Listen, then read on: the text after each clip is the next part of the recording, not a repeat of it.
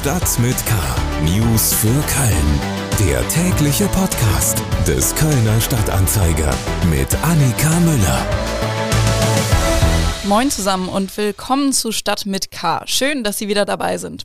Hier gibt's in den nächsten etwa 10 Minuten News und Gespräche aus, über und für Köln und die Region vom Kölner Stadtanzeiger. Sie sind bei der Ausgabe vom 3. November gelandet. Heute in Stadt mit K. Erzbistum Köln steht vor Rekord an Kirchenaustritten. Dramatische Lage am Neumarkt. Der geplante Drogenkonsumraum verzögert sich. Kölner erfindet Ring für bargeldloses Zahlen. Schlagzeilen. FedEx steuert den Flughafen Köln-Bonn weiter mit den extrem lauten Jets McDonnell Douglas MD-11 an. Das hat das Unternehmen auf Anfrage des Kölner Stadtanzeiger mitgeteilt. Die Lufthansa hatte im Oktober 2021 das Aus für die alten Maschinen beschlossen. Laut FedEx sind von 700 Flugzeugen der Flotte 57 eine MD-11. Damit ist das Unternehmen der größte Betreiber von Maschinen dieses Typs. Auch der US-amerikanische Logistikkonzern UPS will am Einsatz seiner MD-11 in Köln-Bonn festhalten. Nur wenig scheint in Köln länger als ein Provisorium zu halten. Der Musical Dome feiert seinen 25. Geburtstag und meldet sich nach der Corona-Zwangspause aus dem Lockdown zurück. Nach einem Gastspiel einer Show über die britische Band Queen folgt im Dezember das Musical Die Schöne und das Biest. Das blaue Zelt sollte eigentlich nur eine kurze Zeit auf dem Breslauer Platz stehen. Die Stadt hatte in den 90er Jahren vor, den Platz neu zu gestalten und zu bebauen. Bis heute ist nichts von diesen Plänen umgesetzt worden. Stattdessen wurde der Vertrag zwischen Stadt und den Betreibern des Musical-Doms mittlerweile zehnmal verlängert. Der aktuelle Vertrag läuft bis März 2022. Die Programmmacher von Kölns größtem Theater planen jedoch bereits über das Datum hinaus. Der Dauerkonflikt zwischen den Kölnern, die sich gerne draußen treffen, und Anwohnern, die gerne Ruhe hätten, ist um eine kuriose Facette reicher. Die Universität hat auf einem Mäuerchen an der Zülpicher Straße eine Metallschiene montieren lassen, damit sich keiner mehr darauf setzen kann. Die hüfthohe Mauer war ein beliebter Treffpunkt für Studierende und Unimitarbeiter. Anwohner hatten sich wegen der Lärmbelästigung am Abend und in der Nacht sowie über Müll und Beschädigungen beschwert und das städtische Ordnungsamt angezeigt, weil es angeblich nichts unternehme. Das Studentenparlament hat die Uni in einem einstimmigen Beschluss aufgefordert, die Metallschiene auf dem Mäuerchen wieder zu entfernen. Kommen wir zu den Themen, die wir etwas ausführlicher besprechen wollen. Köln. Beim Erzbistum Köln zeichnet sich ein düsteres Bild ab. Bis Jahresende werden in Köln mehr als 20.000 Kirchenmitglieder beider Konfessionen ihren Kirchenaustritt erklärt haben. Das sind mehr als doppelt so viele wie im bisherigen Rekordjahr 2019. Das Verhältnis der Zahlen in Köln und im ganzen Erzbistum über die Jahre hinweg zeigt, dass für 2021 von einer Verdopplung auch auf Bistumsebene auszugehen ist. Bei mir im Studio ist jetzt unser Chefkorrespondent Joachim Frank. Hallo Joachim. Hallo. Was bedeuten diese Zahlen denn für das Erzbistum? Das ist natürlich dramatisch in zweierlei Hinsicht. Einerseits äh, eine Ausblutung der Gemeinden und zwar in ihrem Kern. Also man hat sich ja oft über diese Austritte hinweggeholfen, indem man gesagt hat, da gehen sowieso die, die auf dem Absprung waren und die in der Gemeinde nicht aktiv waren oder so. Also mal böse gesagt, auf die kann man auch gut verzichten. Im Zuge der Missbrauchskrise der letzten zwei Jahre hat das eben den Kern der Gemeinden erreicht. Es gehen erklärtermaßen viele Menschen weg, die über Jahre und Jahrzehnte die Arbeit getragen haben. Und das sehen die Pfarrer auch äh, förmlich jeden Sonntag in der Kirche, wenn die dann sagen, ja, ich weiß genau, Familie X hat immer da gesessen und die ist jetzt nicht mehr da. Äh, das ist das eine. Und das andere ist natürlich auch ein finanzieller Faktor. Äh, es gehen eine Menge Kirchensteuerzahler. Es gibt unterschiedliche Parameter, wie man das berechnen kann kann, aber das geht deutlich in die Millionen, was da jetzt im Erzbistum an Finanzkraft verloren geht. Plant das Erzbistum Maßnahmen, um weitere Austritte zu verhindern? Ich habe das gestern auch angefragt beim Erzbistum und äh, da gibt es dann eher allgemeine Hinweise, dass man sich bemühen wolle, attraktiv zu bleiben und dass man überlegen wolle, wie man denn wieder attraktiv wird. Angesichts der Tatsache, dass jetzt eben sehr viele Menschen aufgrund des Missbrauchsskandals und des Umgangs des Erzbistums mit äh, Fällen sexualisierter Gewalt und auch mit den entsprechenden Gutachten ausgetreten sind, ähm, könnte man schon auch sagen, eine erste Gegenmaßnahme wäre mal da wirklich Transparenz, ähm, Aufklärung und auch Umkehr äh, einzuleiten, insofern als halt sehr vieles schiefgelaufen ist. Im März kehrt der Kölner Kardinal Rainer Wölki aus seiner Auszeit zurück. Kann man damit rechnen, dass sich unter seiner Leitung wirklich etwas ändern kann und die zweifelnden Katholikinnen und Katholiken vielleicht auch wieder Vertrauen fassen können?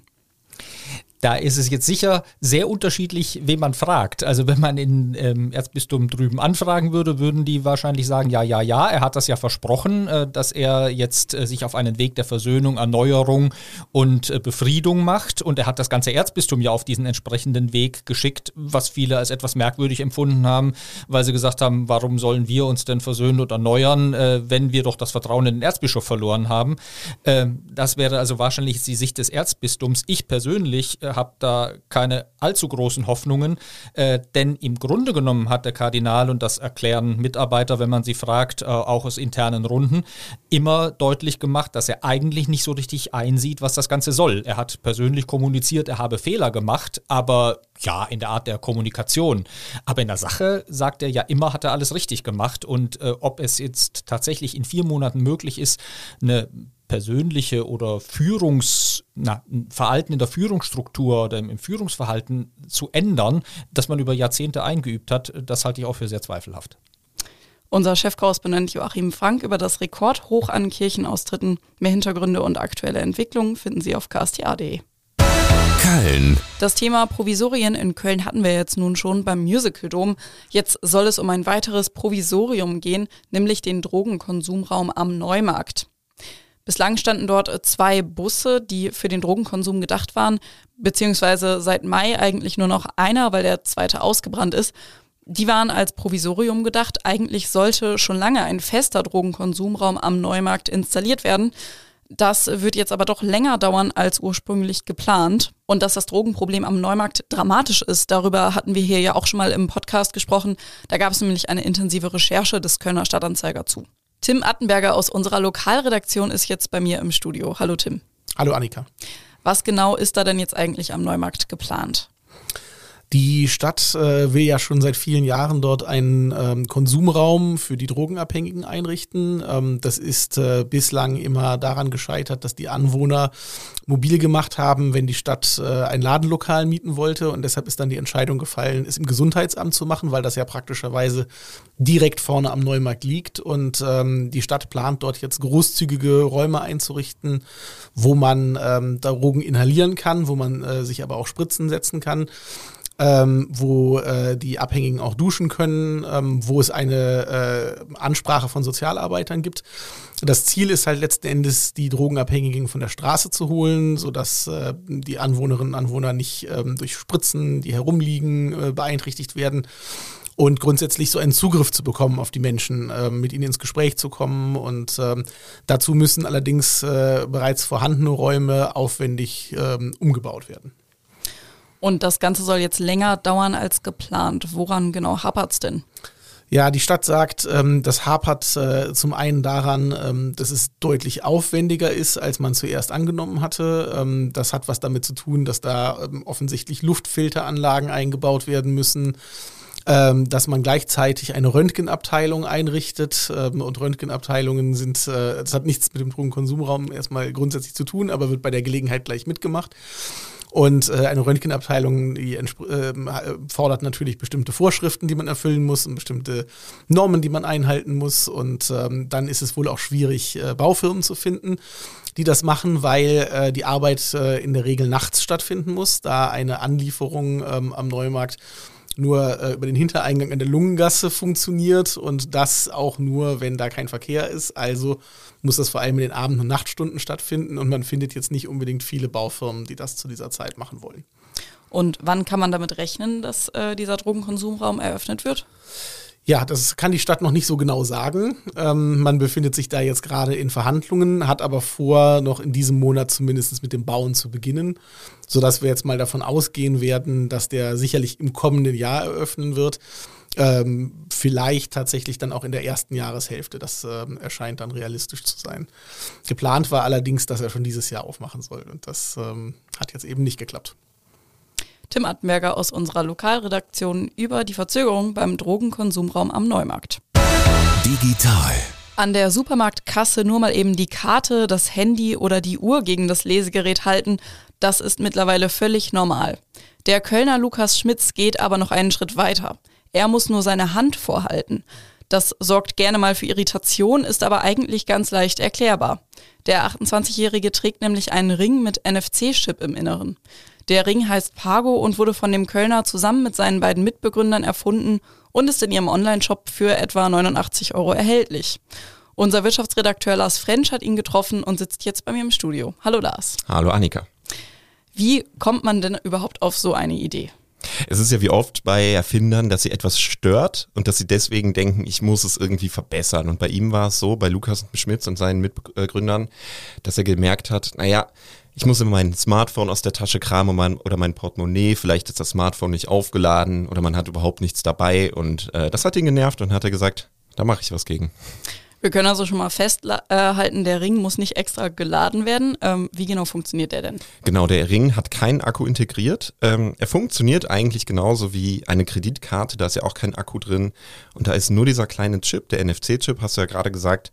Und der bezieht seine Energie während des Zahlungsvorgangs vom Zahlungsterminal und tauscht in dem Moment auch die Informationen über den Kontostand aus und kann deswegen zahlen. Und mit dem Ring kann ich einfach mein Konto verbinden. Du kannst nicht direkt dein eigenes Konto verbinden, zumindest noch nicht.